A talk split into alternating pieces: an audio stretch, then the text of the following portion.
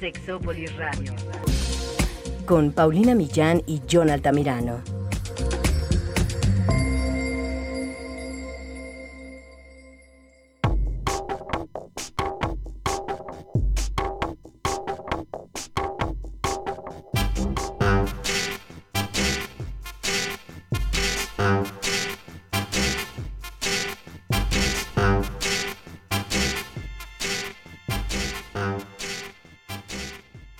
Hacer cuando tu hijo o tu hija te dice que es gay?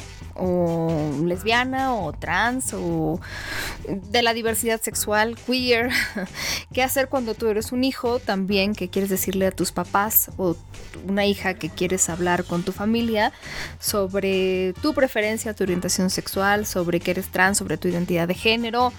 ¿Por qué se vuelve tan complicado? ¿Y cuáles son, digamos, los mejores escenarios, los peores escenarios y qué podemos aportar desde el ser la familia, los papás, las mamás, los, los amigos? ¿Qué hacer cuando lo sabemos pero no nos ha dicho? Hay muchas preguntas al respecto. De eso vamos a hablar el día de hoy. Quédense, esto es Sexópolis, se va a poner muy bueno.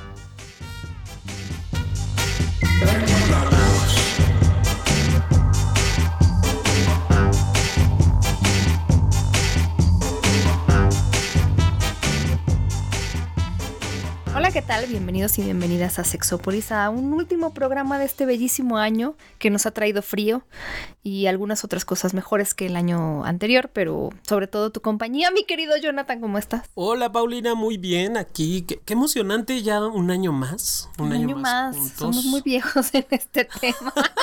en el tema y en el programa, ya cuántos años hemos, hemos cerrado, cuántos hemos abierto, cuántos temas, cuántas dudas, preguntas, cuántos sexo escuchas se han unido a, a, nuestra red. Esperemos que ahora en Spotify cada vez haya más, porque ya nos pueden escuchar por Spotify, por cierto, lo buscan también igual como Sexópolis. Y el día de hoy vamos a tocar un tema que nos pidieron. Nos pidieron por Twitter y digo, igual no voy a decir nombres, no creo que haga falta porque la persona que nos pidió el tema seguramente estará escuchando, ya le haré yo llegar el programa de manera directa. Eh, porque es un tema, de, de, alguna manera lo hemos tocado. Yo me acuerdo que de hecho fue como el segundo programa que tuvimos algunos testimonios. El segundo programa de Sexópolis fue algunos testimonios que a mí me encantaron. Hasta la fecha es uno de mis programas favoritos, pero creo que es un tema que siempre vale la pena tocar. Además de de ver eh, desde todos los ángulos, no solo desde el ser mamá, ser papá, sino también como hijo e hija, cuál es la situación eh, que podemos nosotros esperar cuando salimos del closet, sea como adolescentes o adultos. De eso sí hemos hablado un poco más, pero ahora me quiero dirigir, de hecho, en el programa más a papás y mamás y familia. Y tenemos a un amigo del programa que hace mucho que no venía, pero invitado especial como siempre el doctor Pedro Tejeda, alias Pepe. Hola Pepe, ¿cómo estás? Hola, hola, ¿cómo están? Muy bien, muchas gracias por la invitación. Un, Feliz. Un, un, programa de tema serio porque tú sueles ser también muy bueno para los temas que no son tan serios y hacernos reír y pensar, pero este Oye, tema es más seriecito. Así es, hoy estaremos serios. Muy ah, sí, compartiendo.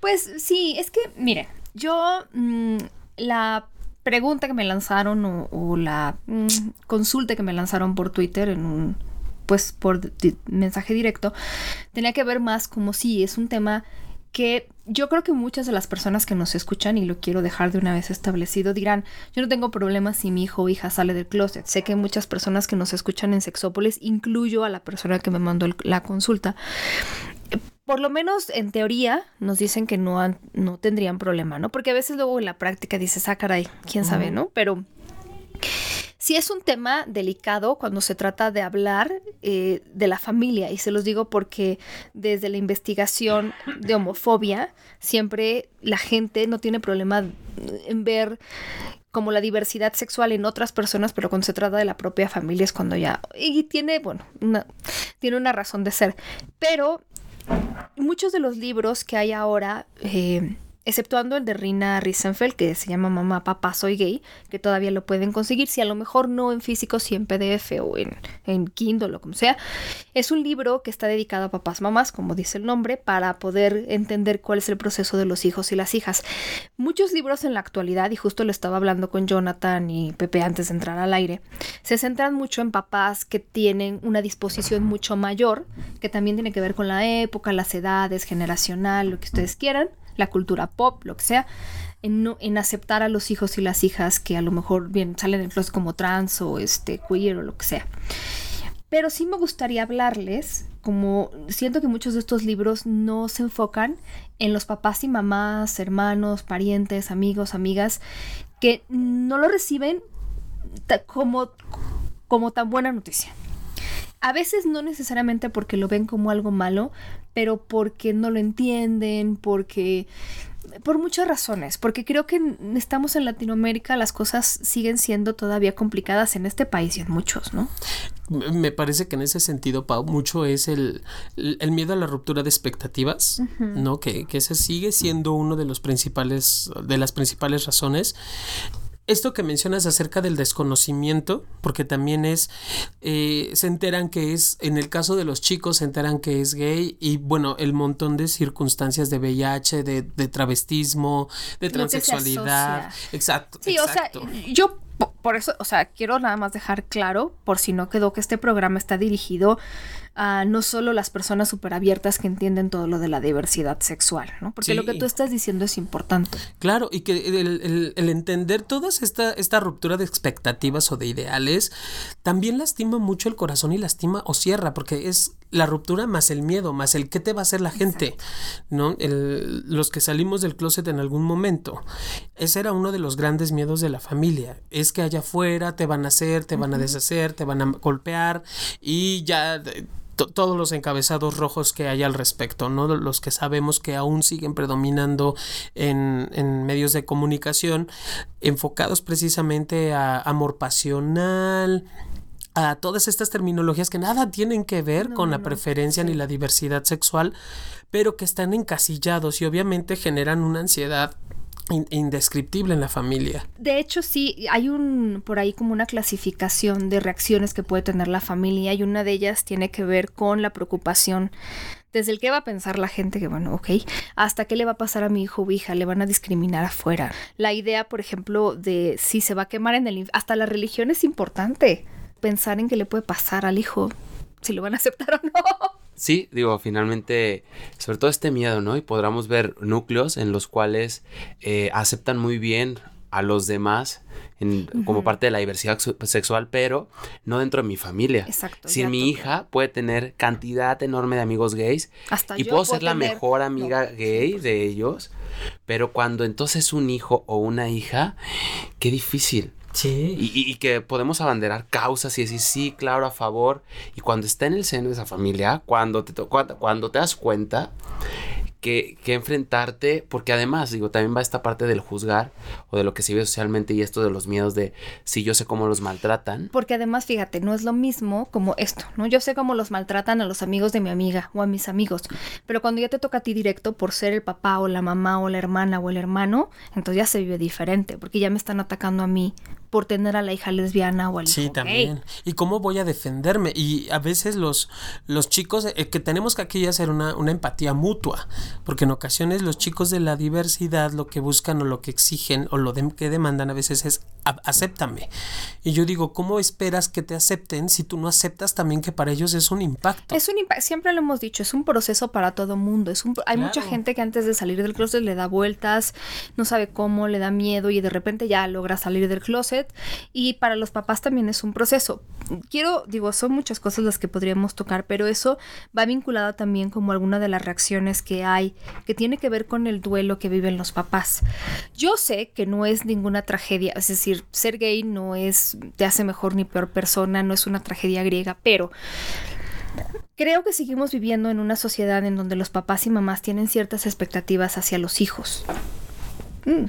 Y los creen conocer de cierta manera y a lo mejor vivimos en una sociedad, porque me ha tocado ir a los papás de yo esperaba que mi hija saliera vestida de blanco con un hombre a casarse por la iglesia y yo esperaba que mi hijo se casara con una mujer que me diera nietos y entonces esas expectativas son las que las que se ven, digamos que, por así decirlo, muertas, ¿no? Este, que, es el duelo que, la, que, los papás viven. O el, clásico de, no sé, no sé cómo lo veas tú, Pepe, el clásico este de, los nietos.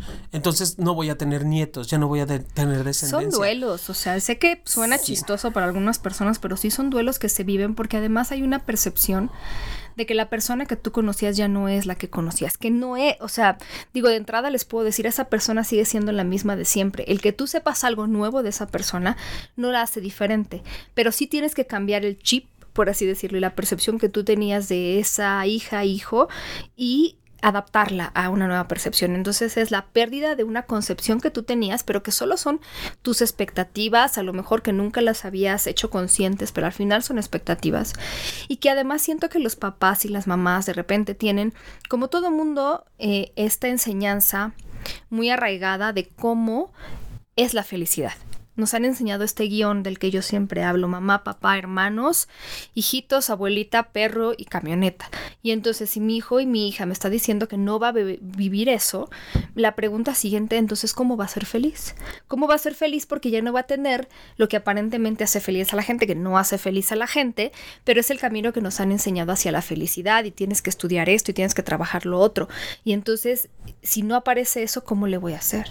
Sí, pareciera que estamos eh, llenando un checklist, ¿no? En esta hegemonía en la que primero tengo que definir que soy heterosexual. Si me salgo de eso, entonces ya, pero es que hasta a los heterosexuales les afecta. o sea, una mujer u hombre que no tiene pareja, que no está casado, que no tiene hijos, aunque sea heterosexual, le pesa porque la sociedad está esperando que sigan este guion. el primero es que sea heterosexual, el segundo es que se case. y si no se casa, entonces pierde valor.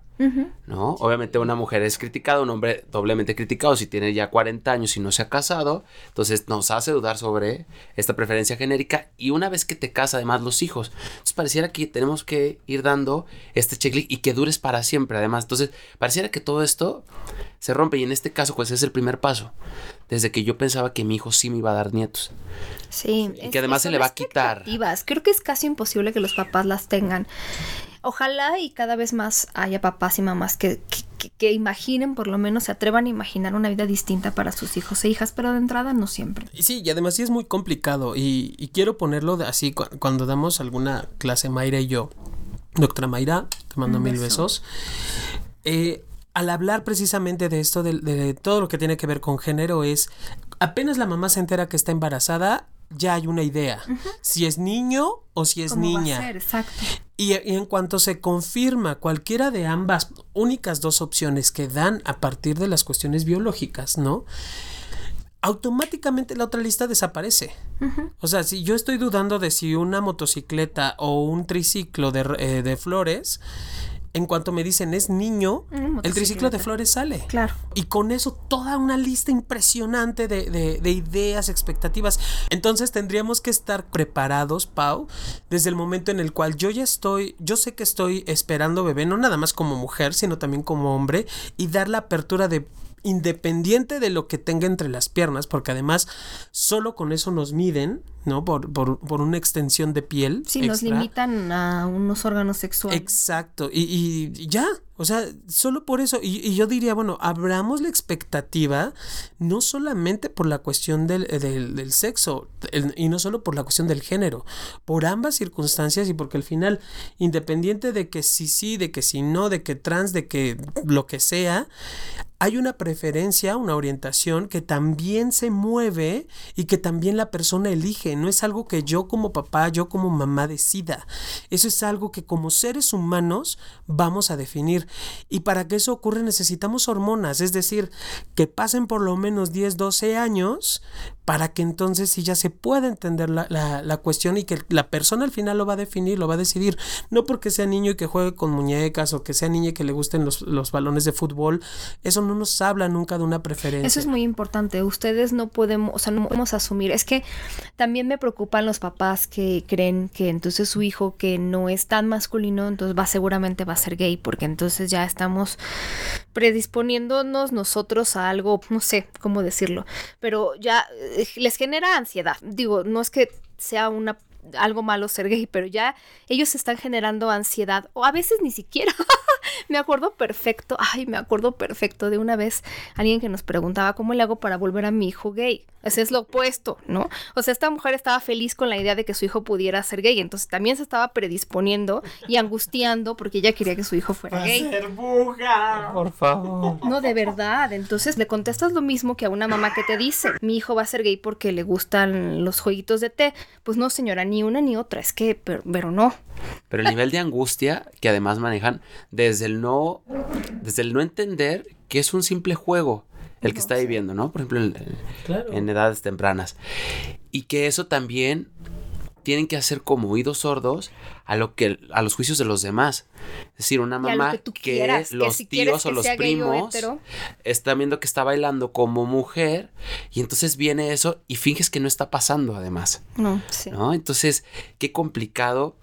Claro, pero ahí es donde empezamos con, con cambiar estos guiones. Para empezar, lo que nos hace feliz a las personas no tiene que ver con la preferencia o la orientación de alguien, ni lo que le gusta ni lo que le atrae, ya sea que le atraigan hombres, mujeres o ninguno. Lo que nos hace felices es em, empezar por escoger lo que realmente se acerca a nuestro verdadero deseo, o sea, lo que está en nuestro corazón. Hacernos infelices es muy sencillo.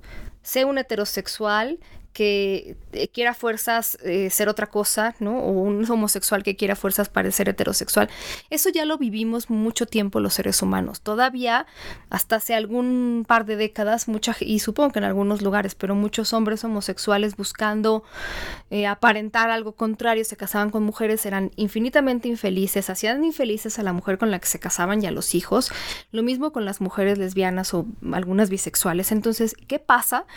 Que eso es lo que te hace infeliz. Tratar de ser algo que no eres para encajar en un lugar en el que no eres. A fuerzas te tienes que casar porque así lo dicta la sociedad. Y a fuerzas tienes que tener hijos.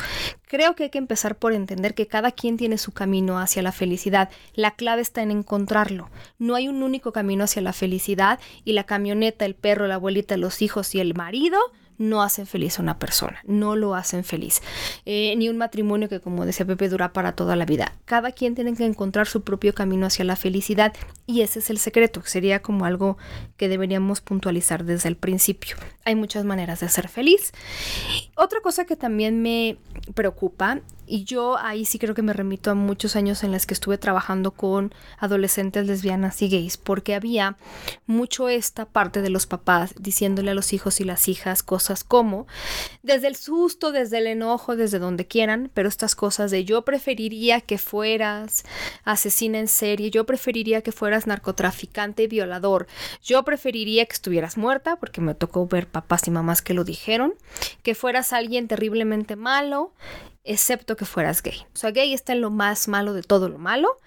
Que yo siempre he pensado que lo, de nuevo, los papás y mamás que usan este discurso lo hacen porque no entienden, porque no están informados, porque tienen miedo, porque lo que quieren a veces es, y de una vez advierto no funciona, tratar de disuadir a los hijos y las hijas para no como si pudieran hacer el, ¿no? Si yo si yo le digo que eso está muy mal, entonces mi hijo ya no va a querer ser gay o trans o lo que sea. Eso no funciona, no funcionará y lo único que crean es un trauma bien profundo en las personas eh, que son sus hijos e hijas. Es decir, aquí lo que tú le estás diciendo en pocas palabras es yo a ti no te quiero como eres.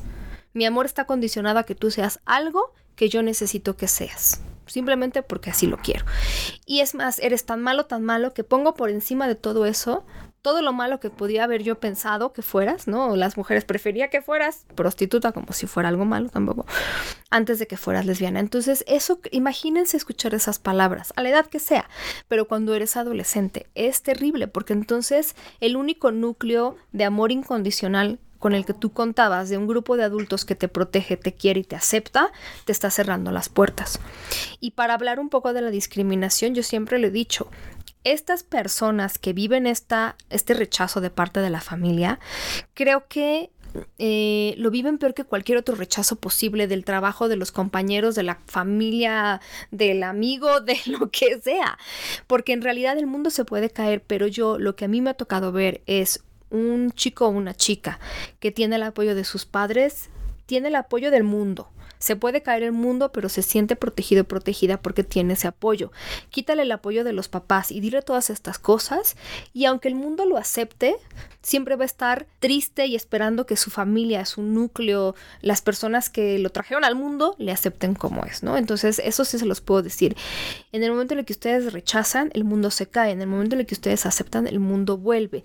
Es una cosa que parece muy trágica de telenovela, Así es, así es, porque todavía sigue pasando que en este mundo los, chicos y chicas jóvenes siguen quitando la vida porque no tienen esta aceptación de nadie.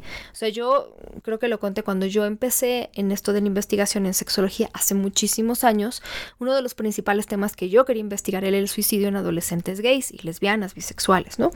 Me interesaba mucho, muchísimo. Yo todavía no conocía el tema trans, pero... y entonces decía yo, bueno, pues quiero investigarlo, pero era un tema complejo, yo tenía muy poca experiencia, lo dejé para después. Y cuando lo quise retomar, yo dije, bueno, claro, ya estamos en otra época, seguramente esto ya no será un problema pues qué mentira más grande, es más problema que nunca, que los chicos, chicas trans, gay, lesbianas, bi, asexuales, se quitan la vida porque no sienten que hay otra opción, no sienten que pueden controlar este mundo hostil en el que viven y lo único en lo que tienen control es su propia vida. Y cuando la vida se pierde, ya no hay nada más que hacer. fíjate, Pau, hay una máxima que que conocemos o trabajamos en los que estamos en el área de la salud mental, que es el homicidio mata afuera lo que no puedo matar dentro. Wow. Y el suicidio mata adentro lo que no puedo matar afuera. Y es cierto, es, es un tema de vida o muerte, por eso les hablamos con toda esta seriedad. Porque en el momento yo hace, digo, guardo una pues amistad con una chica muy, muy, muy joven que sale del closet en su casa y y cuya mamá y papá están todavía con el de no te lo vamos a permitir y primero muertos, ¿no? Yo le decía, está tratando de hacerte cambiar de opinión, pero lo único que está pasando con esta chica es que se está sintiendo pero muy mal y encerrada y atrapada y sin salida, porque el tema es que no pueden cambiar lo que son. Yo sí quisiera decirles, incluso hablando desde la adolescencia, no es posible cambiar. Yo sé que los seres humanos pasamos por muchas etapas y transiciones en la vida. Y sí, a mí me ha tocado ver gente que primero salía solo con personas de su mismo género y luego ya no. La vida puede dar vueltas, puede. Hay casos, pero en su mayor parte, ¿a qué edad se dieron cuenta ustedes, como papás heterosexuales, que tenían atracción hacia personas del otro género, probablemente en la pubertad, que es generalmente cuando sucede. Pues lo mismo pasa y no es cuestionable y eso termina siendo lo que les gusta toda la vida. Y así son las cosas. Entonces, no porque sean adolescentes y ustedes tengan todavía poder legal sobre ellos, significa que van a poder hacerlos cambiar de opinión o que les pueden meter en una terapia de conversión, que por cierto son ilegales, y entonces hacer que las cosas tomen otro rumbo. Sé que es de repente sentirse como de no puedo hacer nada, tengo que aceptar algo que yo no sabía que iba a pasar. Bueno, pues, pero aceptar es la única manera de hacer que nuestros hijos no se alejen. Si ustedes rechazan a un hijo o hija por ser lo que es, probablemente lo van a perder para siempre. Ese, ese rechazo se puede convertir también no solo en un suicidio, sino en me voy de mi casa, me pierdo, puedo acabar en muy buenas compañías como puedo acabar en compañías terribles, en momentos muy difíciles. Entonces nunca se sabe el futuro de un hijo al que tú abandonas por, por algo así. No, y qué triste que siendo una persona con grandes habilidades, aptitudes, de repente esta minusvalía por no estar dentro de una preferencia genérica. Ya no vales nada. Exacto. Todo lo que hemos vivido, todo lo que, toda nuestra historia, por ser alguien que, pues que simplemente yo no entiendo, porque eres algo que yo no entiendo. Es que es sesgar completamente la experiencia de vida. Porque al final, no sé si estén de acuerdo, mi preferencia es como me gusta la comida picosa o prefiero la comida dulce. Y si hay comida picosa y no me gusta, por ejemplo, ¿por qué tengo que comer la fuerza? ¿Por qué nada más tengo que comer eso? Y, eso no genera conflicto, ¿me explico? Cuestiones culinarias no hay conflicto de que, bueno, está bien, no te lo comas. O, bueno, hay mamás mucho más flexibles. Pero ya al hablar de algo que implica como la carrera, como la profesión, algo que yo elijo, que yo decido, y que el otro tenga o quiera tener injerencia sobre mi elección por cualquier rol que quieras ponerle dentro de la sociedad, papá, abuelo, tío, familiar, amigo, vecino, que quieras imponer una idea sobre otra y diciendo que la tuya es mejor que la de la persona que lo está expresando, y sintiendo, eso sí es conflicto. Sí, es algo además terrible, como de tú no eres lo que dices que eres, no sientes y no debes de sentir es lo que anular estás sintiendo, es anular. Y todo eso es una forma de violencia y no suma. Fíjense, ahí me, me sorprendió mucho, hay un autor que escribió un libro que se llama Coming Out, Coming Home, que se llama Michael La Sala. Es un terapeuta y él hizo un estudio con 65 familias que, bueno, algunos habían pasado por todo esto, ¿no? Que nosotros les hemos dicho. Eh, no necesariamente violencia, pero confusión, preocupación, el duelo, etcétera. Y al final ellos, después de pasar todo esto, calificaron la salida del closet de su hijo e hija como una ventaja y algo positivo. Y lo calificaron de esta manera porque encontraron que después de haber pasado todo este tema, ellos se sentían personas más sensibles y más comprensivas, que habían abierto muchas cosas con sus hijos, habían mejorado la comunicación y la cercanía que tenían con ellos y ellas. Porque a veces la salida del closet abre muchas cosas en la familia, conflictos que no se habían abierto, este, ahora sale la hija del closet, pero entonces el papá aprovecha para decir no sé qué y el hermano para decir que también se va a cambiar de carrera. Entonces se reestructuran muchas cosas, pero puede tener una pues eh, simplemente un, puede ser un cambio positivo. Yo me acuerdo, y creo que es algo que también podríamos empezar por eso, cuando incluso nosotros sabemos que nuestro hijo o hija podría ser gay y no sabemos cómo abordarlo porque a lo mejor él o ella no está preparado para decirlo, que sería lo más conveniente esperar a que nos lo dijera. Pero bueno, y mientras esperamos hablar con un experto o experta o alguien que nos pueda orientar al respecto, porque quedarnos rumiando sobre el mismo tema sin saber qué, hay que hablar con gente primero informada que nos pueda dar buena información eh, por favor evitar la comadre, y, de verdad es un ejemplo serio, pero evitar la comadre que te va a decir, ay no comadre, qué horror, si fuera usted yo me moriría, es lo peor que me podría pasar. Evitemos ese tipo de energía negativa porque no suma, no suma. Pero... Mm, me acuerdo de una amiga mía que ella nunca, bueno, ya estaba en la universidad y resulta que nunca había salido con hombre o mujer, ¿no? Ya no había tenido una relación romántica. Y un día eh, llegó muy contenta a la escuela, un poco eh, confundida, pero contenta, porque su papá se había acercado con ella y le había dicho, oye, este, hijita, quiero decirte que si tú fueras lesbiana, tu mamá y yo te querríamos, siempre te vamos a querer, no importa lo que seas. Y entonces mi amiga le dijo, no, pero papá, yo no soy lesbiana. Bueno, no importa, te queremos decir eso. Y efectivamente ella no era lesbiana, simplemente no estaba interesada como en establecer relaciones amorosas en ese momento de su vida o nunca. Pero el que su papá le hubiera dicho eso fue muy importante para ella. El poder de las palabras, en este caso, qué interesante. Porque entonces una de las primeras cosas que, queremos escuchar de la gente que amamos es yo te amo te amo tal cual eres. A pesar de lo bueno, de lo que me gusta, de lo que no me gusta, de los errores, de que tengamos opiniones diferentes, yo te quiero. Eso es una cosa muy poderosa. Si yo no sé si mi hijo o hija es gay, si lo sospecho, el simplemente poderle decir aquí estoy y yo te amo, hace toda, toda la diferencia, porque entonces en este proceso mental de introspección y a veces confusión y a veces este conflicto de lo diré o no lo diré, siempre va a estar el presente, pero mis papás me quieren o mi familia me acepta. Sí, en ese sentido, por ejemplo, la comunicación será base, ¿no? Para entonces, tiene dos opciones, o es a través del hostigamiento buscando el, escuchar el no. Mamá no es así.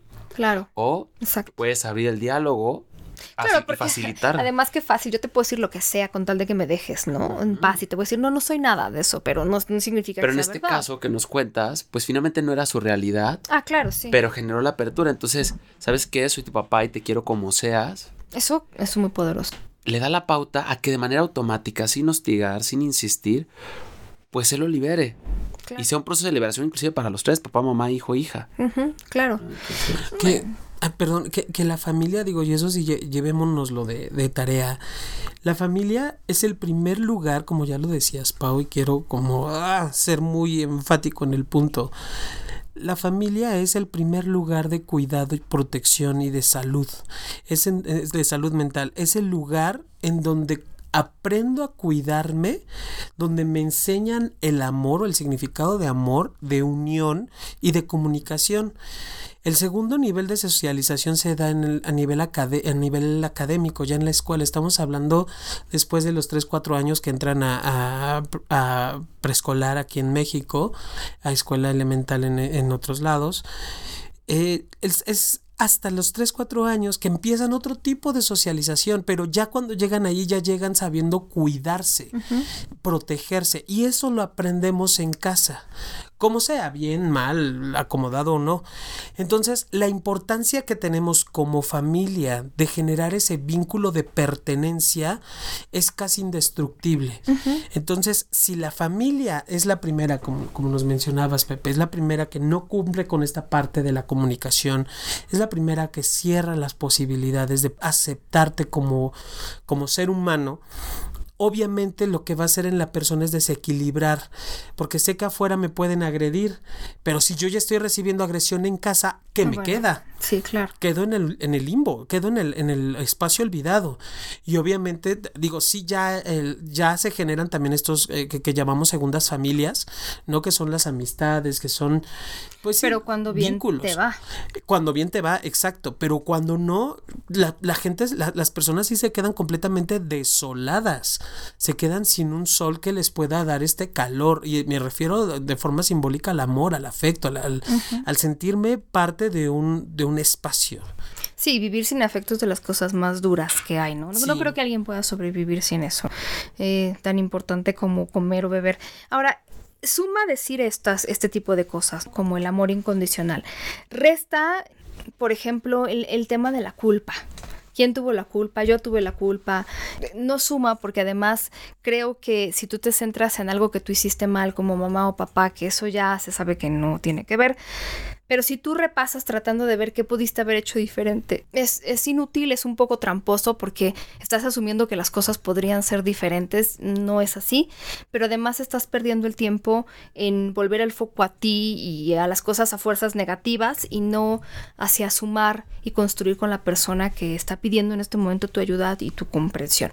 No hay culpas, no hay un tema que haya sucedido que haya dado como resultado. Los seres humanos somos mucho más complejos que amas B. Si eso existiera, en sexología y en psicología nos haríamos pero ricos, además de millonarios, porque entonces ya podríamos decir, bueno, la razón de su A es B y la razón de C es D, pero los seres humanos somos muy complejos, no es como de, es que tu papá hizo, tu mamá dijo y entonces como resultado, no, es mucho más complejo, somos la suma de muchos factores, que se sabe de la preferencia o la orientación sexual, pues probablemente es algo con la que las personas nacen, se descubre en algún momento de la vida, tarde que temprano, y tratar de cambiarla, eso sí es un hecho y se sabe ahora, es verdaderamente inútil. Mucha gente sí la logra reprimir, pero híjola, no es para todos, como eh, las, el celibato pensándolo ya en temas también para gente gay o hetero, no es para todo mundo vivir sin sexo, sin pareja tampoco. Entonces no es la represión un tema para todos los heterosexuales y homosexuales. Entonces, tratar de hacer que alguien eh, reprima o cambie, cambiar es imposible y reprimir es sumamente difícil y creo que además es costoso. Entonces, si alguien no lo quiere hacer, no tendría por qué reprimirse solo porque a alguien más no le gusta su manera de ser, también habría que decirlo. No hay que, no suma el estarnos culpando, no suma el estar asumiendo. Por ahí escuchaba que alguien decía, no sé ustedes ahí qué opinen, pero que no era tan recomendable que los papás dijeran, ay, siempre lo supe. no, no sé, creo que te sientes ahí, si es la parte como cuando los demás te dicen todos lo sabemos menos tú, Híjole. es como de, entonces aquí el... Anulas tu proceso, exacto. ¿estás de acuerdo? O sea, todo el mundo se dio cuenta menos yo, o, o fui sí. más lento. O de qué se dieron, qué hice, que, que, les pareció que eso era delatador ¿Cuáles fueron los de flashazos? bisexualidad, heterosexualidad, ¿qué hice? Porque a lo mejor lo que se antoja es decir, bueno, siempre lo supe y siempre te quise. Pero si lo dices como lo dijiste ahorita, siempre lo supe y siempre te quise. Claro, es O sea, es, es, diferente a decir, ah, es que siempre lo supe. ¿Qué te lo da a entender? Claro. ¿No? De, Porque. Que lo que decía Pepe, ¿no? De decir, tú nos dijiste ahorita, pero ya vale gorro porque siempre lo supimos menos tú, ¿no? Qué tonto eres o algo así. Entre eso, entre qué, lo, qué te hizo ver, porque además puede ser que también se genere esta sensación de culpa de mis actitudes, mis ademanes, mis manerismos, mis formas, mis maneras que no encajan socialmente. Pero te fijaste, la clave aquí fue que Paulina combinó la palabra amor. Claro. Cariño. Claro. ¿no? A alguien muy cercano le dijeron igual. Uh -huh. ¿No? Soy tu mamá y te quiero como seas. Y entonces le contesta, aunque fuera gay, aunque fueras gay, aunque fueras gay, sí. Ah, ok, soy gay. Ya sabía. Pero ya le había dicho en un inicio. Claro, sí, sí, es diferente. Soy ¿no?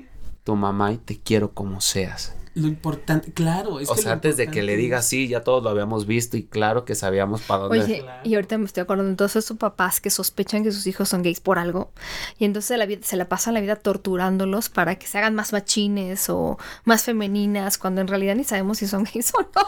Y que el, el- el ser machino, el ser Ay, por femenina, favor. no claro, tiene pero que bueno, desde el, desde el, no, pero déjame decirte que desde el entendimiento, yo me acuerdo que alguna vez una amiga fue a uno de estos lugares donde cambiaban. La Quiero súper entrecomillar. Este cambiaban a los gays. Entonces les decían a los papás, para evitar que sus hijos sean gays, hijos, ¿no? Varones. Hay que llevarlos, cuando usted cargue gasolina, que se baje su hijo a ver cómo carga gasolina y llévelo a... Ya sabes, yo me moría de la risa porque obviamente puedes hacer todo eso y aprender algunas cosas, pero la preferencia o la orientación pues, no cambia. No, mija, es, es que además en la, en la cama, por mucha gasolina que le falte al carro, no va a importar.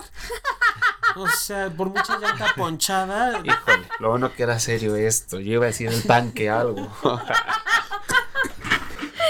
Bueno, eso no suma. Suma cambiar, pensar y reestructurar nuestras ideas sobre la homosexualidad, porque eso sí lo he visto también en algunos estudios, como eh, muchos eh, papás y mamás a lo mejor tienen opinión o no lo habían pensado mucho, pero cuando sus hijos salen del closet empiezan a reestructurar, a cambiar percepciones, a entender, a informarse. Eso suma. De hecho, yo les recomendaría que si ustedes son las personas que van a salir del closet, lo hagan cuando ya estén bien informados e informadas, porque probablemente las personas a quien ustedes decidan confiar esto querrán hacer preguntas y se vale hacer preguntas. Entonces, pues mucho mejor si ustedes están informados e informadas. Creo que eso podría sumar el informarnos, el reestructurar y, cambiar opiniones.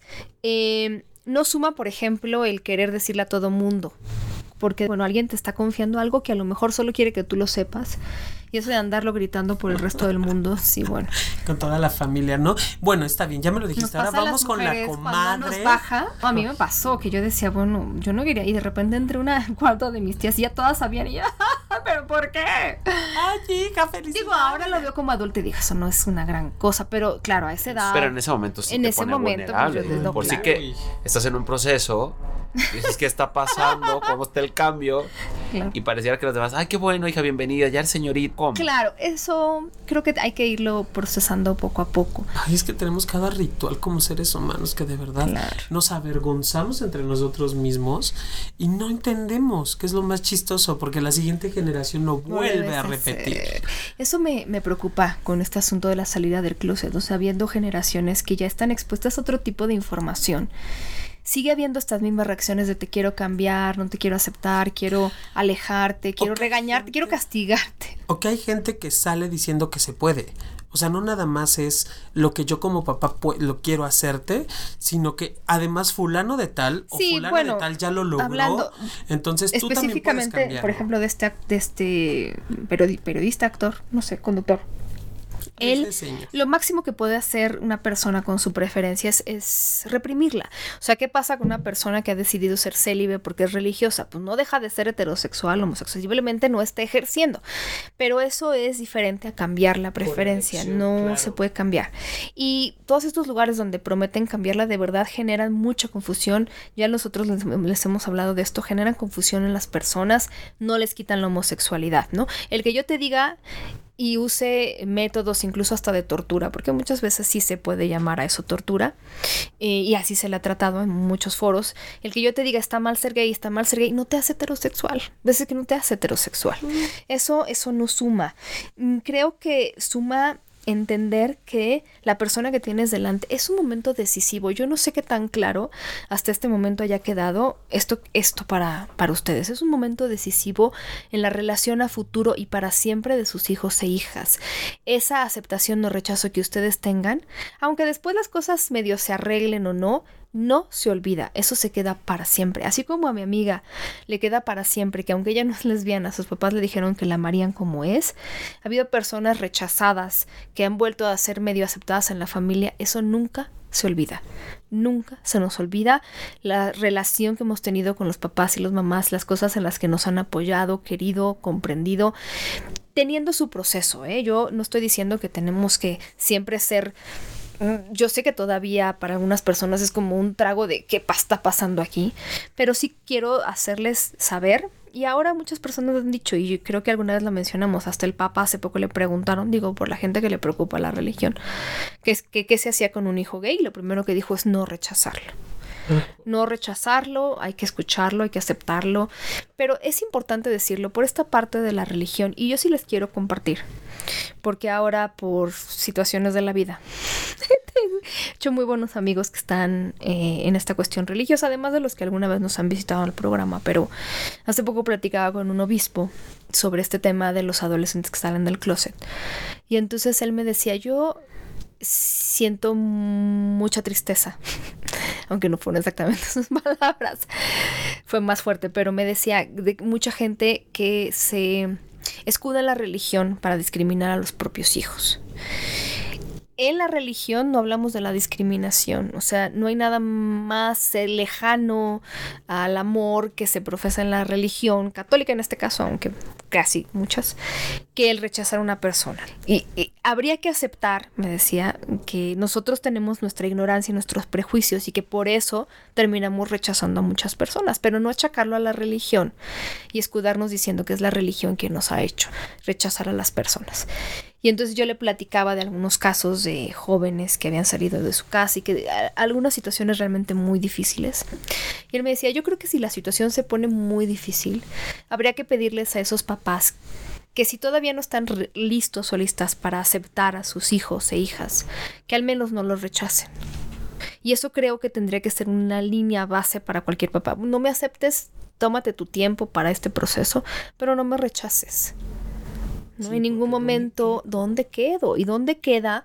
En ningún lugar de la religión hablar de este rechazo. De no la homosexualidad, si eso les preocupa, no es igualmente vista. Se sabe muchas más cosas ahorita que, antes. Y, y, realmente eh, lo que queda, yo estoy de acuerdo con él, son a veces revisar nuestros propios prejuicios, nuestro propio duelo. Se vale vivir este, híjole, creo que mi idea de mi, del futuro de mi hijo hija puede cambiar, la voy a ajustar tengo que conciliar y reconciliar esta nueva versión de mi hijo o hija, tengo que revisar cómo me siento, platicar con otras personas, tomarme mi tiempo, mm, aliviar todas estas preocupaciones, este duelo, pero al final el amor tiene que prevalecer, porque sin él la opción, créannos, es de verdad costarte todo, ¿no? Yo me acuerdo que, y muchos, hay muchos libros, y el de Rina es uno de ellos, Rina Risenfeld, Mamá, Papá, Soy Gay, que pueden ayudar.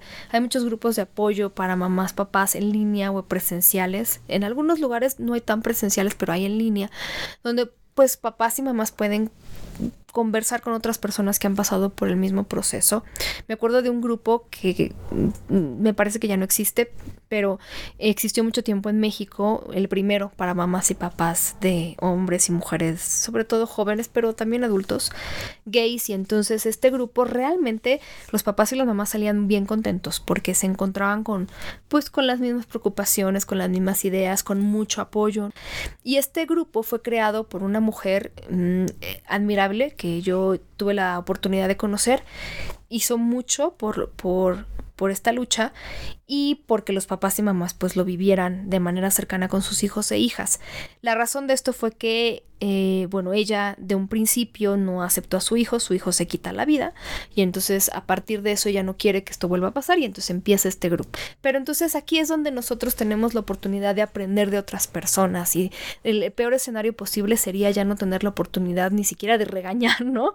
Al hijo o la hija porque no estamos de acuerdo con su estilo de vida. Creo que se pueden poner muchas reglas. Si a lo mejor tú sientes que todavía no estás listo o lista para conocer a la pareja y que necesitas unos minutos, unos días, un par de meses, pero bueno, saber que, que, que, tú estás ofreciendo la buena voluntad de entender y de querer. Yo he visto maravillas de gente que realmente está interesada en el bienestar de sus hijos e hijas y por ellos, si se tiene que parar de cabeza, lo hace, porque lo que quiere al final pues es verles felices. Yo, yo quiero comentar algo, ahorita que te escuchaba hablar desde esta perspectiva de la religión, Pau. Me encanta escuchar que todo lo dejas depositado en la persona, más no en la fe. ¿A qué me refiero? Trabaja tus miedos, trabaja tus ideas, infórmate, interésate, acompaña. Todo tiene que ver con la propia persona. Nunca escuché de tu boca eh, algo relacionado a Dios castiga o, Pero es que además, ¿quién carambas puede saber qué piensa Dios? Solo quiero preguntar, ¿alguien sabe aquí qué piensa Dios? Es decir, es que Dios rechaza y Dios no quiere. Eso ya está pasado de moda porque además, si ustedes tienen una Biblia que dice que los homosexuales bla, bla, bla, en el versículo en el que está, quiero decirles que esa Biblia está traducida a lo moderno, porque en esa época la palabra homosexual ni siquiera existía. Entonces, hay que empezar a cuestionarse muchas cosas, porque ya no es moderno andarse, ¿no? Sujetando de Dios para odiar a otras personas. Y que en ese sentido también, Pau, digo, lo vemos así. Si tú te pones a ver una película en inglés o en cualquier idioma subtitulada y hablas el idioma, una cosa dicen, otra cosa está escrita. Y cuando la ves doblada a tu idioma, es muy diferente el texto original a lo que tú escuchas en tu idioma.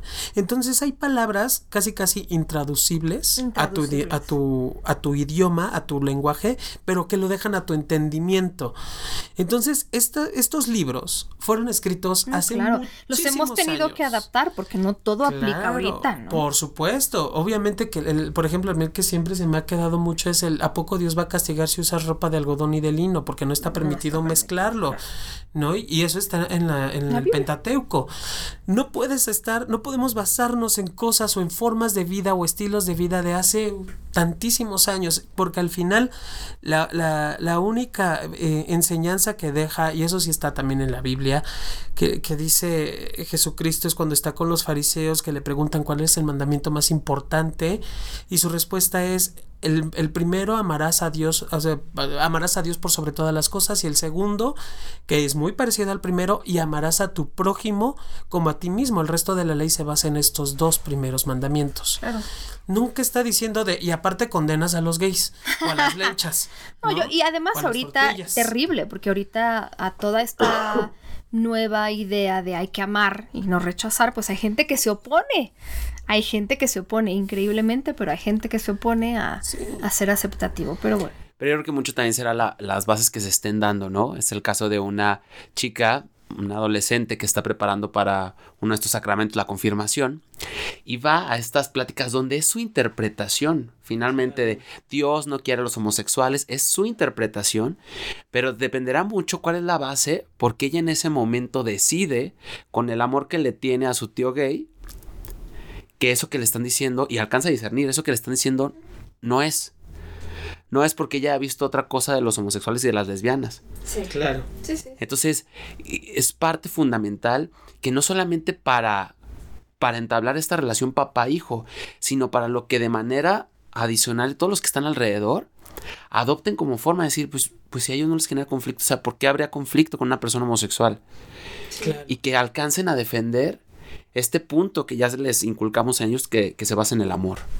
Sí, creo que ahí, y de verdad, yo les puedo decir, alguna vez quise entender cómo reaccionaban diferentes papás y mamás y si se tenía que ver con la edad y con la religión y con no sé qué, no tiene que ver con nada más que con la disposición que te tenga para pues estar siempre ahí. Un amor incondicional y hay que de verdad revisar. Eh, no se puede cambiar a los hijos, pero el no mm, buscar conciliar, querer, aceptar y escuchar nos puede costar muy caro, ¿no? Muy, muy caro. Y es un precio que se paga mm, y ya, ya se fue la mercancía y no hay devolución, no hay nada.